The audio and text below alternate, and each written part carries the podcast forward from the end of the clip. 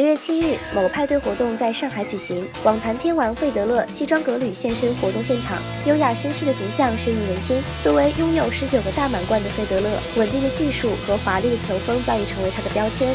职业生涯单打冠军数就有九十三个，在比赛中的精彩表现也是获得了超高的人气。网坛上的传奇运动员费德勒却并没有安于现状的满足，心中却一直寻求挑战自我，现场更是谦虚低调，坦言还有更多的空间可以改善。Yeah, I think uh, the best is to do it in the best of times, you know. Uh, that's when you're clear in your head, uh, you're confident, uh, you're not in a panic situation, and that's when I like to question myself the most, you know, because there's always a way to improve, um, to optimize maybe your, uh, your practices, your organization skills, because there's goes a lot of organization goes into our life as well, because we travel from January to November. Um, you talk tactics with your coach, techniques, um, training methods with your fitness coach.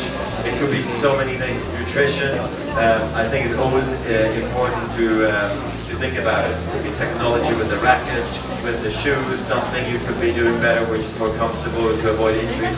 Whatever it may be, I think I'm very open about it. Uh, very. Uh, I try also to be very creative, and then the right balance. You know, uh, family life, private, and then the public eye. Just making sure you have everything under control. I always try to be very creative.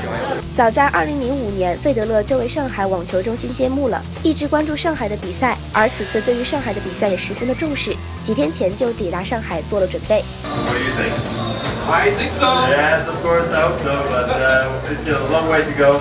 Uh, tournament hasn't even started yet. The draw only came out today, but uh, yes, I would absolutely love to win here again. Uh, it's one of the highlights of the season for me. Um, I know the tournament organizers and everybody at the event really, really well. Uh, as you know, I opened Qizhong Stadium years ago. I cut the ribbon, so uh, it's got a special place in my heart, and uh, I'd love to win again. So that's why I arrived really, really early. So I'm just perfectly